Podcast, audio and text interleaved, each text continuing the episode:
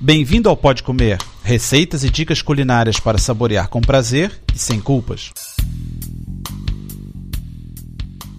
Olá, meu nome é André Alonso. No programa número 32 vou falar de sobremesas com morango, aproveitando que está na época e eles estão cada vez mais baratos. Hoje eu fiz uma sobremesa nova com morango, mas como ainda não tenho escrita, só vou falar da próxima vez.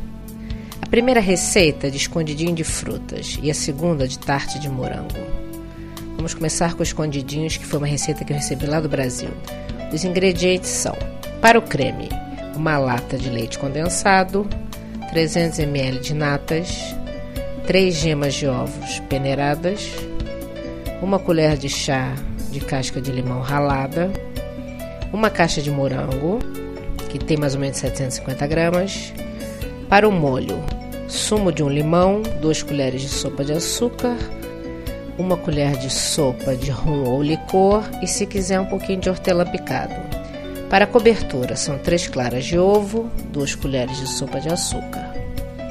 Então comece fazendo o creme. Misture numa panela os ingredientes em fogo baixo até engrossar e deixe esfriar. Corte as frutas em pedaços pequenos e coloque numa tigela, espalhando uniformemente sem amassá-las. Junte os ingredientes do molho e jogue sobre os morangos. Bata as claras em neve, colocando duas colheres de açúcar e deixe que fique bem firme. Vá batendo.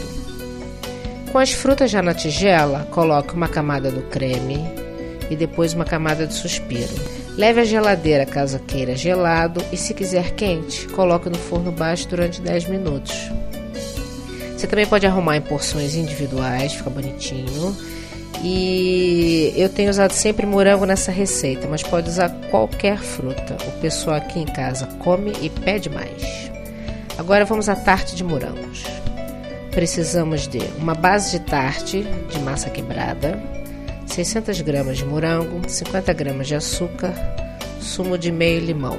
Para o creme, são 500 ml de leite, meia colher de chá de essência de baunilha, 3 gemas, geleia de morango, que é doce de morango, 25 gramas de farinha de trigo, 2 colheres de sopa de maizena. Comece aquecendo o forno a 200 graus. Aqueça o leite com a baunilha. Numa tigela, misture as gemas e o açúcar. Incorpore a farinha e a maizena. Coloque o leite quente na mistura e mexa bem. Coloque essa mistura numa panela e leve ao fogo baixo por uns 5 minutos sem deixar de mexer até engrossar. Retire do fogo e deixe esfriar. Coloque a massa numa forma de tarte, não esqueça de picar e leve ao forno coberta por papel alumínio bem prensado durante uns 15 minutos. Depois você tira o papel e deixa mais uns 10 minutos, mas não deixa a massa queimar, não, senão fica muito gostoso. Tire do forno e deixe esfriar. Lave os morangos e corte-os ao meio. Coloque o creme e cubra com os frutos. Dilua a geleia um pouco de água e jogue sobre os morangos. Leve para a geladeira para ficar bem gelada. Fora da época dos morangos, pode substituir por outras frutas disponíveis. Contribuam enviando receitas e dicas.